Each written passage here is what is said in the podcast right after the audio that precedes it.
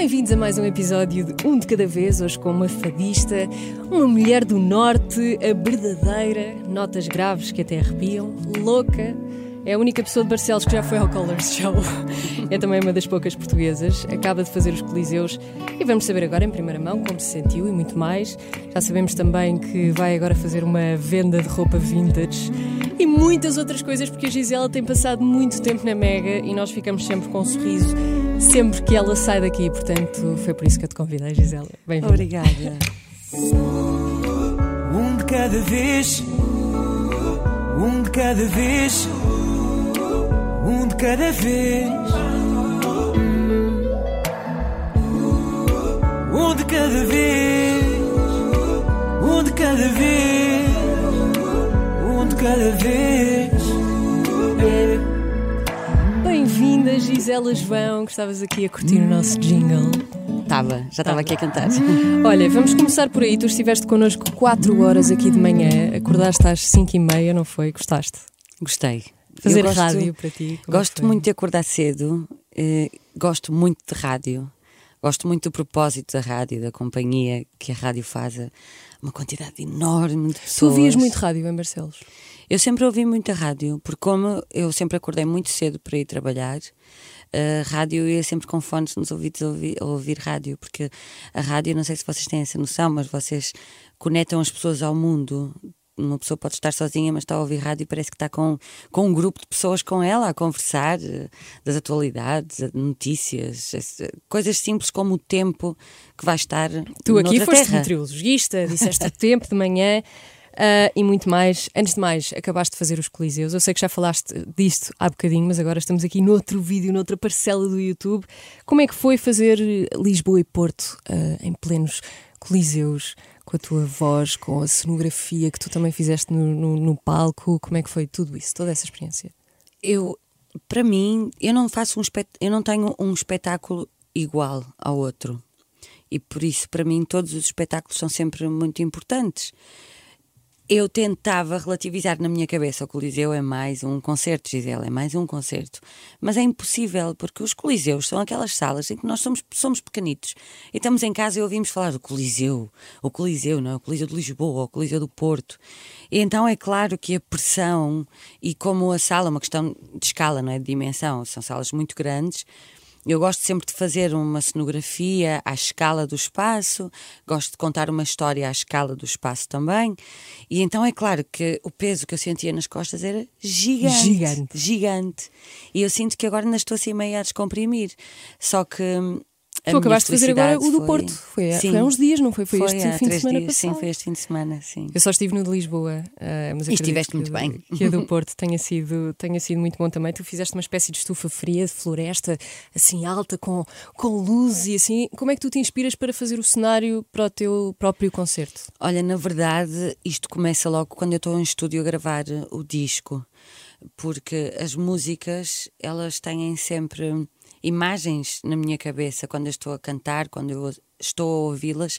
Eu consigo imaginar, por exemplo, as tábuas do palco que abrem o meu disco, eu imaginava sempre Epá, isto vai ser incrível para abrir o espetáculo. As pessoas estão ali sentadas, tudo escuro, só assim um, um fumo e umas luzes assim muito discretas, um spot por cima de mim, uma coisa meio solitária, que é a minha relação com as tábuas. Então eu consigo imaginar essas coisas todas quando estou a gravar. E então depois, quando eu tenho um disco montado, é quase, eu já tenho o cenário montado na minha cabeça Porque também. a música já te deu o cenário. Já, sim. E quando a música não te traz esse cenário logo assim, chapa 5, onde é que tu vais buscar a inspiração? É o quê? Fins de semana, viagens, coisas que vês no Pinterest? Na- Não, a, a minha inspiração hum, para tudo o que eu faço é sempre as necessidades que eu acho que, que as pessoas têm. Hum, ou seja, imagina, eu acho que as pessoas neste momento, pelo menos neste momento da minha vida, eu sinto que as pessoas precisam muito de tempo para elas, tempo para elas próprias, tempo para se gostarem, tempo para serem queridas com elas próprias. Eu sinto que muitas vezes, porque eu falo isto e falo isto sobre mim também, porque eu acho que nós descuramos muitas vezes de nós próprios. Nós passamos pela rua e vemos alguém que está com uma necessidade e somos capazes de sentir em- empatia e ir embora a pensar naquela pessoa, a pensar, epá, coitado, coitadito e tal, não sei o que, essas coisas, não é? Mas ao fim dos nossos dias, são raros os momentos em que nós temos a capacidade de sentir isso por nós.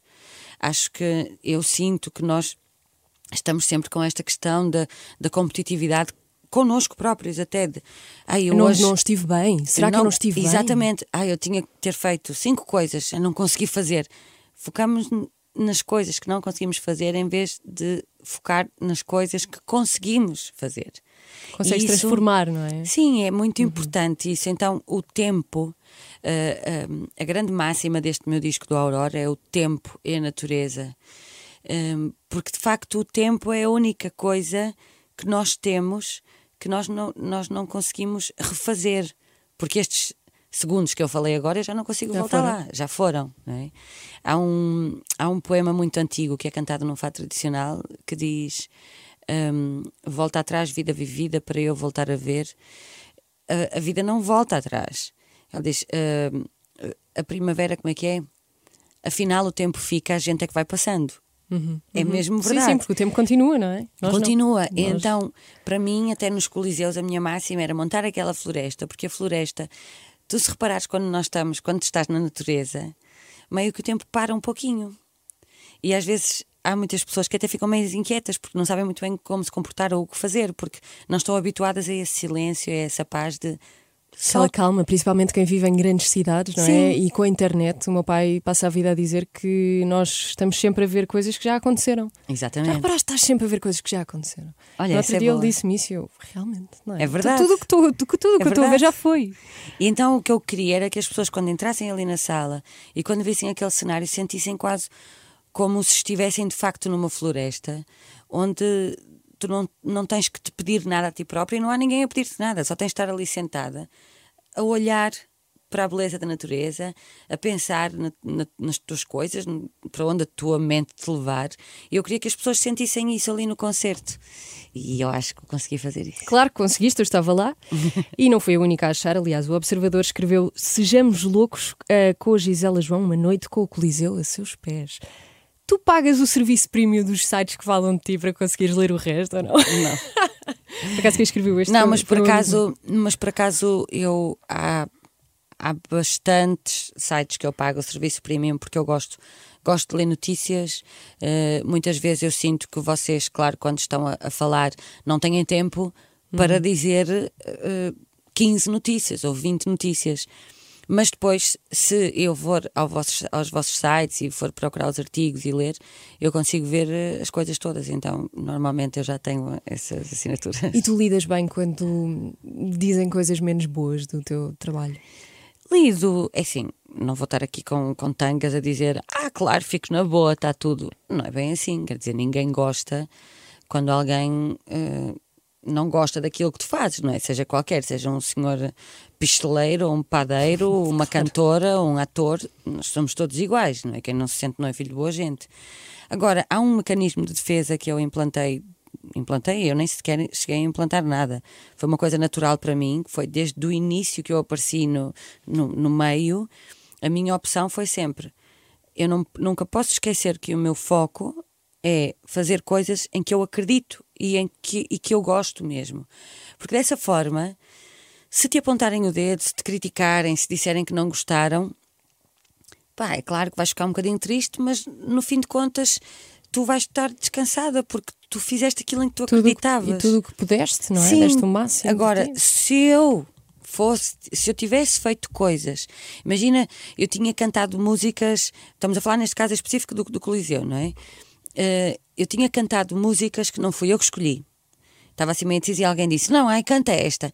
Mas eu achava que não era bem aquela, mas, mas fiz. Mas uhum. fui por ali. E depois, se me apontassem o dedo, aí eu claro. ia sentir mais, porque eu ia estar a pensar aquela coisa. Que de... já nem tinhas ido por ti. Não? É? Exatamente. Epá, mas eu nem queria muito fazer isto, mas fiz e, e, e, depois, aí eu ia sentir mais. Agora, quando fazes o teu melhor e aquilo que tu acreditas, pá, assim, olha, não gostaram, tenho mas pena, mas mas sou eu, esta sou eu. Eu fiz é? o, que eu, o que eu acreditava.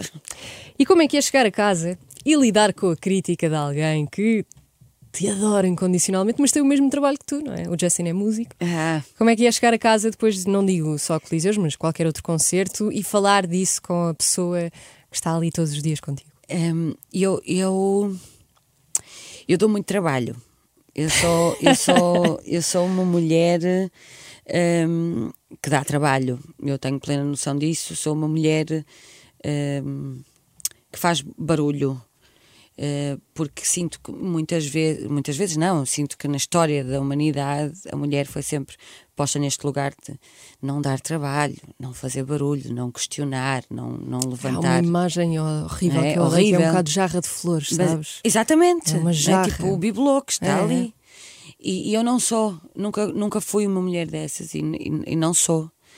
E, e eu tenho sempre, há sempre duas hipóteses no fim dos meus concertos. Se o concerto me corre muito bem e se eu estou satisfeita com o concerto, no fim, eu estou muito histérica e estou muito feliz e só quero é falar, falar, falar. E, "Ih, aquele momento que tu fizeste aquela malha da guitarra foi espetacular. E aquela malha da viola, tipo, foi incrível, tipo, não sei o quê. Hum, se o concerto não me corre como eu gostava, se eu sinto que estou estava meio rouca ou há coisas, lá está, são coisas que eu sinto, aí eu só quero estar calada e não me digam nada. E a coisa incrível do Justin é que o Justin está sempre ali de suporte, sabes? Ele percebe Para o me teu, dizer- o teu mood. para me dizer as coisas que, ok, não estás maluca, tens razão, aquela parte ali não correu tão bem. Porque eu gosto disso, eu não gosto das pessoas que estão sempre a dizer, ai, não foi tudo bem, está sempre tudo bem, és a maior, está sempre tudo bem. Porque isso não é verdade. Ninguém é o maior e ninguém está sempre tudo bem. Ninguém faz sempre tudo perfeito. É impossível. Seria uma seca até. E o Justin dá-me sempre uma uma força incrível em relação a isso, que é, olha, isto, não gostaste disto, então queres A daqui a uns dias, queres trabalhar nisto, queres tentar experimentar. Isso é incrível. O Justin foi a pessoa que me ensinou. Se eu hoje me arrisco a escrever poemas e a compor músicas, foi por causa do Justin, porque o Justin ensinou-me as ferramentas. Eu não falo a linguagem musical, eu nunca estudei música. Eu tive música no ciclo, como nós tivemos todos, não é? E o Justin- flauta assim? Exatamente. o Justin ensinou-me a usar programas de computador onde eu posso exprimir musicalmente, ensinou-me a ter coragem para, para escrever. E isso é. Eu, eu entendo as relações dessa forma. Até as relações de amizade, não é todas. Eu acho que as, as relações têm sempre que. Um puxa pelo outro, o outro puxa Ser um pelo bocadinho outro. os teus musos. Sempre é? assim, sim. E como é que é cantar fora do país? Fado, principalmente. É incrível. Porque é em português, as pessoas à partida não vão perceber o que estás a dizer, mas percebem todo o sentimento que tu deixas ali. É incrível. Olha, há muitos anos eu cantava na Casa de Fado cá em Lisboa, no Senhor Vinho, e, e eu cheguei assim um pouco mais tarde, uma, uma noite, e quando cheguei estava algum barulho na sala. E a Maria da Fé, que é uma das grandes fadistas que o nosso país tem, que era a dona do Senhor Vinho, ela disse-me assim: Pois é, hoje há muitos portugueses na sala, há muito barulho. E aquilo não me fez sentido, nunca tinha pensado naquilo. Eu disse, ah Maria, mas os portugueses? E ela, sim, porque os portugueses percebem a língua. E logo por aí já dá mais abertura a que faça alguma pergunta para o lado ou se distrai com alguma coisa, porque percebe tudo o que está a dizer. Claro. Quem não percebe, Estão em território conhecido. é? exatamente, quem não percebe está com mais atenção. Não é? Eu adoro fazer concertos para, para pessoas que não falam português. Eu adoro fazer concertos no estrangeiro. Eu às vezes até, até penso assim, eu acho que eu gosto mais do meu concerto no estrangeiro do que do meu concerto em Portugal. Bem, Porquê? Sentes um bocadinho como uma viagem, no fundo? Porque a é minha... aquela sensação de te sentires bem quando viajas, porque. Não, é, é, é uma sensação de. Porque, como aquelas pessoas não falam a minha língua, não conhecem este género musical, não é? Tu, mesmo consumindo mais ou menos fado, qualquer português sabe o que é fado e tem o contexto histórico, sabe o que é que é. Há toda uma. Quando pensa em fado, há toda uma imagética até que, que a pessoa vai para lá, não é? Que pensa, sabe o que é que está a falar. No estrangeiro isso não acontece. E então eu tenho um papel em branco para dar a conhecer às pessoas o que é que é este género É uma musical. coisa completamente nova que eles vão ali. Sim, e, então, e eu adoro isso, eu gosto muito de conversar, eu adoro conversar, e nos meus concertos eu falo bastante.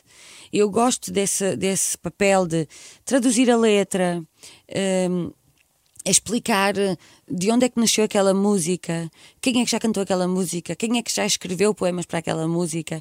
Eu acho isto muito, muito, muito interessante, porque se eu estivesse sentada. Tu ias querer concerto, saber essas coisas. eu ia querer saber. E então acho, acho mesmo muito interessante. Eu gosto, às vezes, eu fiz agora uma. A primeira turnê que fiz agora pós-Covid, pós este, este fecho de fronteiras e tudo mais. E no fim da turnê eu cheguei cá e estava a pensar assim: caramba, eu adorava que estes concertos tivessem sido em, Portu- em- em Portugal. Até porque também tu, quando falas noutra língua, quando eu estou a comunicar em inglês, eu comunico de outra forma, porque a tua personalidade meio que muda um bocadinho. Porque a, a tua colocação de voz, a tua entoação. Tens de pensar no que É vais diferente. dizer e não no que estás a dizer, não é? Exatamente. É diferente, então parece que a personalidade muda um bocadinho. E eu gostava muito que os meus concertos. Eu um dia deste ainda faço um concerto cá em Portugal, mas a falar inglês. Falar inglês. Porque também, como não é a minha língua mãe, eu, tenho, que- eu sou mais controlada a falar porque não é a minha língua, lá está, não é? Então a forma que eu tenho de me expressar é completamente diferente. Um dia deste faço um concerto cá em Portugal só a falar em Já, inglês. já, já estás aqui a fazer um brainstorming. Ah, eu não sei onde é que eu ouvi isto, mas eu sei que ouvi isto, que há muitos anos a Amália uma vez deu um concerto, não sei se foi nas Caldas, sem microfone. Foi assim numa praça, assim, a céu aberto e assim. A minha pergunta para ti é qual é que é a verdadeira experiência do fado? É numa casa de fados? Olha, hum, uma boa pergunta é essa. Muito Como é que uma pessoa pergunta. pode sentir realmente o que é que é o fado? O que é que é este estilo tão nosso? Olha, eu acho que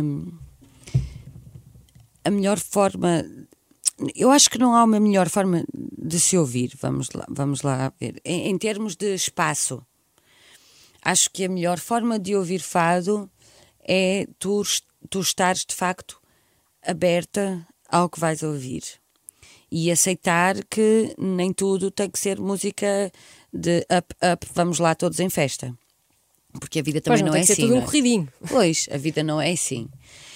Hum, agora, eu acho que passar por uma casa de fado é uma experiência incrível, até porque o fado, o, o fado é uma música de raiz, não é uma música ru- das ruas, das pessoas, é uma música do povo, o fado.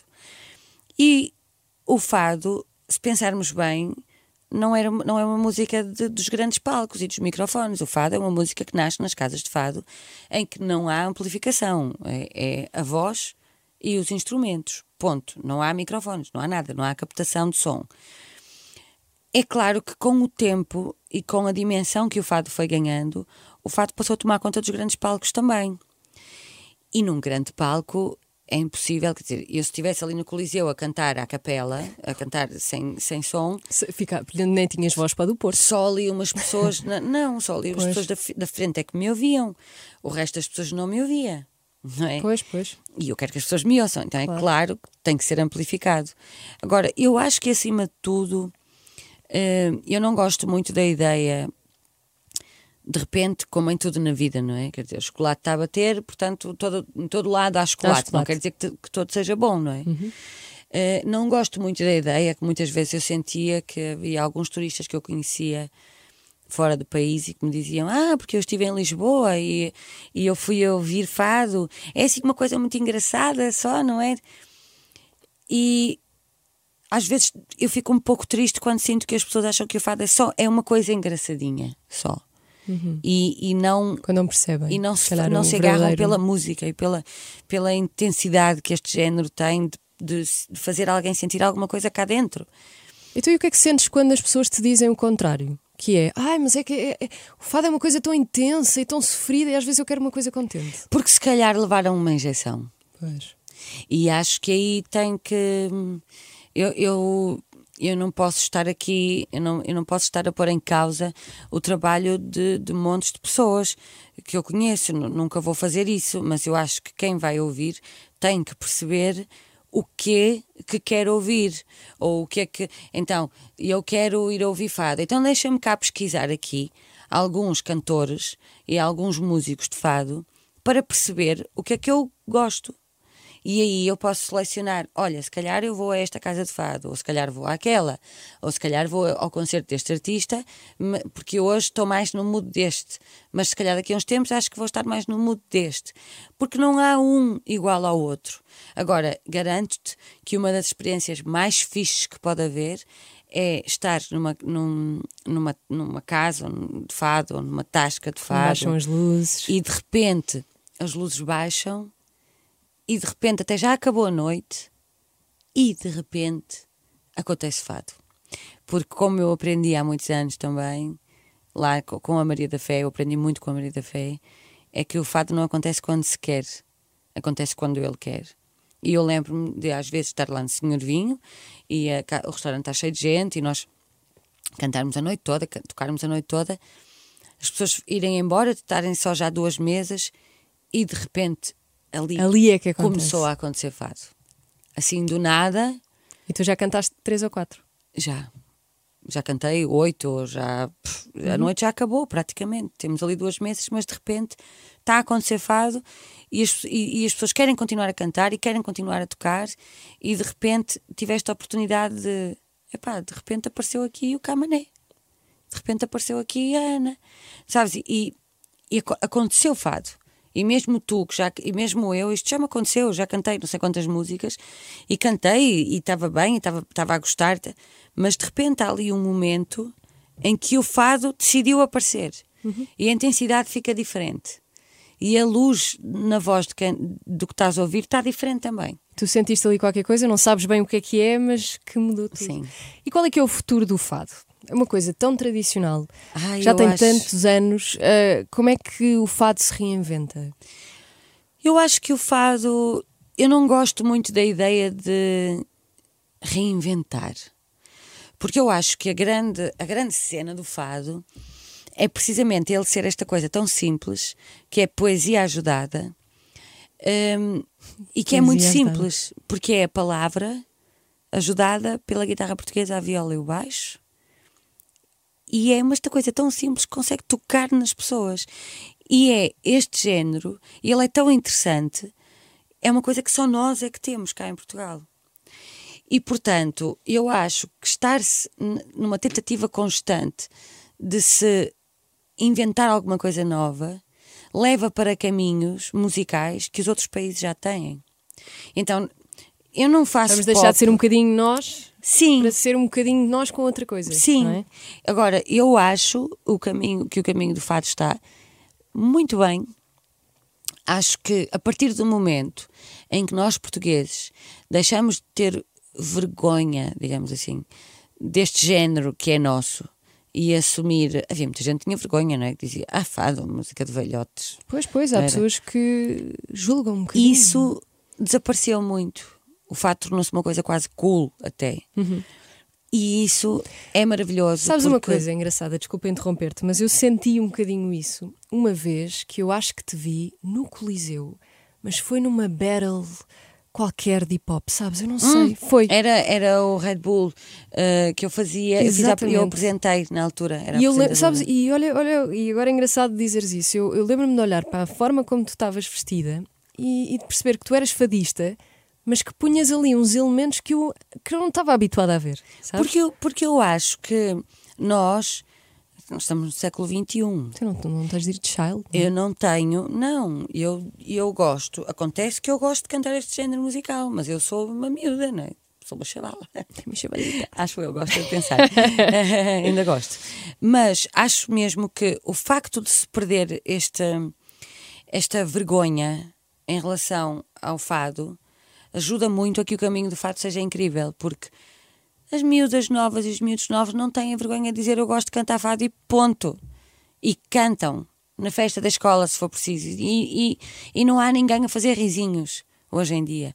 E eu acho isso incrível. Quer dizer que o fado vai ter sempre aqui um espaço e um caminho de dentro, de, dentro do enquadramento social em que se viva na década em que se viva, no ano em que se viva, acho que o fado vai ter sempre um caminho bom para crescer e para viver.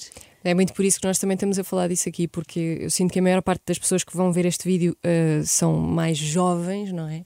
E é importante nós também dizermos que este estilo musical que é tão nosso, ainda por cima contigo, que és uma fadista agora, agora e sempre das, das melhores vozes que nós temos, dizer às pessoas que, mesmo quem não conhece, está sempre convidado a tentar perceber Sim. De raiz, não é? Como e mesmo às vezes, nós funcionamos em grupo, não é?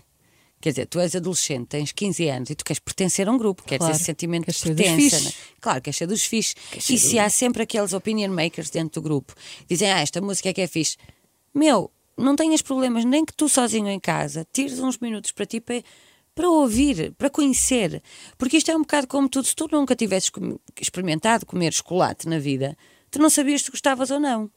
Portanto, É, às vezes é um bocadinho como a cerveja, ninguém adora cerveja na, na primeira cerveja, não é? de repente bebes a sim. vida toda. Se tu fores ouvir, se- para quem está em casa e, e, e for assim, mais jovem, nunca tenha ouvido fado, por exemplo, e diga, ok, vou ouvir para ver o que é que eu sinto. E de repente até podes ser tu, dentro do teu grupo de amigos, a dizer, epá, olha, isto, já ouviste isto? Eu ouvi isto, eu gostei mesmo. E não há que ter vergonha, porque muitas vezes, e isto não é só em relação à música, até em relação a tudo, eu sinto que muitas vezes há aquela questão de toda a gente está a dizer epá, mas eu não gosto, não gosto nada disso, eu não gosto nada daquilo, eu não gosto nada, não sei o quê. Mas há sempre alguém que se calhar até gosta, mas está dentro da Mas- onda para não mas não estar. diz. Mas não diz.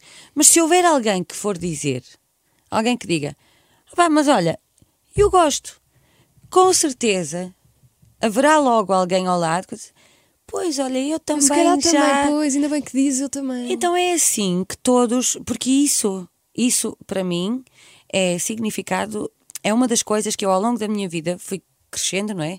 Ano após ano. Uma das coisas que me eu lembro-me de sentir assim, ah, isto fui eu a crescer. Isso é uma das coisas que nos, que nos faz crescer e evoluir mais enquanto pessoa. É dar espaço, policiar de forma a perceber que, olha, eu estava só a ir na manada E e, não estava a experienciar a minha opinião ou a perceber o que é que eu gosto mesmo ou o que é que eu não gosto. E isso é uma das coisas mais interessantes do nosso crescimento. Isso é muito bonito. E como é que tu consegues ser tão transversal? É que tu chegas mesmo dentro, não sei. dentro e fora do fato, tu chegas a muitos públicos. Mesmo que às vezes as pessoas não ouçam a tua música, ou sim, sabem quem tu és, veem as tuas coisas, seguem-te. Como é que tu achas que consegues fazer isso? E se calhar, não digo que outras pessoas não, mas se calhar tu fazes um bocadinho Não sei. de forma diferente. Eu, eu sou muito curiosa. Eu sou muito curiosa e gosto de estar sempre atenta ao que, é que se, ao que se passa no mundo eh, e, portanto, acho que isso também me permite falar com, com muita gente porque falo a linguagem de- das pessoas, talvez. Não sei, olha, tá, olha, olha, não sei. Pode ser essa partilha entre sei, mas- músicas, por exemplo. Mas gosto muito, gosto muito dessa ideia, porque eu gosto de facto de a minha missão, se é, vamos pôr aqui isto assim, a minha missão é mesmo falar com toda a gente. Eu gosto de chegar a toda a gente possível, toda a gente possível. E se eu conseguir mudar um pensamento, ou uma forma de estar, ou uma, de uma pessoa, para mim já está tudo bem. Ai, que bom ouvir isso. Olha, o que é que tu andas a preparar agora para os próximos tempos? Ou o que é que tu podes dizer? Olha, quero fazer música porque uh, no Aurora foi a primeira vez que eu cantei letras que eu escrevi, músicas que eu compus e agora recebi o convite da Liga Portuguesa contra o Cancro para fazer o- o- a música para a Liga também e então estou a perder este medo eh, e estou a- até dei a volta, eu quero fazer música. Quero fazer música, quero experimentar, quero, estou com muita vontade de fazer música nova, muita vontade de fazer música nova, mesmo, mesmo, mesmo. Novas letras, novas Novas letras, novas músicas, sim. Eh, Quero explorar mais o meu.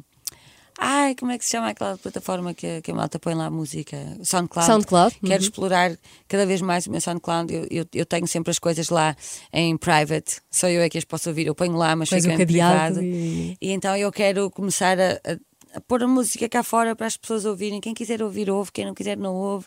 Mas experimentar. Não está no meu disco, mas está ali no SoundCloud e as pessoas podem ouvir.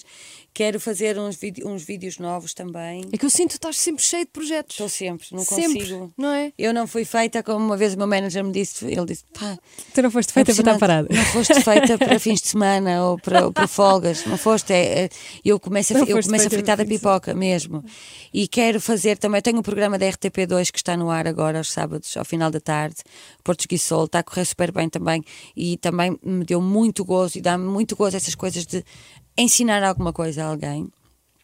E eh, pronto, tenho a minha marca de roupa que está quase, quase, quase Vês? a estourar. Mar marca de roupa, programa de televisão, discos, um monte de coisas, concertos. Um monte de coisas. Olha, Gisela, obrigada. É sempre ótimo falar contigo e, e, e, sinto sempre que podíamos falar e falar e falar Horas. e depois vem outro assunto e outro assunto e outro assunto. Portanto, o que eu quero dizer é vão ver a Gisela ao vivo assim que puderem, ouçam a música dela hum. uh, e, e, se tiverem a oportunidade de conhecê-la um dia também deem-lhe um abraço, porque ela dá daqueles abraços de Sim.